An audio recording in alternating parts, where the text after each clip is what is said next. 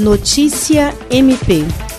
Em júri popular ocorrido no dia 10 de novembro, o Ministério Público do Estado do Acre obteve a condenação somatória de 54 anos, 10 meses e 15 dias de prisão em regime fechado dos réus Guedes da Silva Feitosa e Jânio da Silva Feitosa pelo crime de homicídio qualificado cometido contra as vítimas o Emerson Ferreira de Araújo e o Anderson Gabriel Lima Soares e também pela tentativa de homicídio contra Antônio Carlos do Nascimento Araújo ocorridos no município município de Porto Acre. A sessão de julgamento foi presidida pela juíza Ivete Tabalipa, da Vara Única Criminal da Comarca de Porto Acre. O Ministério Público foi representado pelo promotor de justiça Flávio Bussabi de la Libera, que sustentou a acusação nos termos da denúncia com duas qualificadoras: motivo torpe e recurso que dificultou a defesa da vítima. Segundo a denúncia, o crime foi praticado por injusta provocação da vítima. As circunstâncias são consideradas graves, uma vez que o assassinato foi cometido em meio a familiares que estavam em um velório e em frente ao filho da vítima.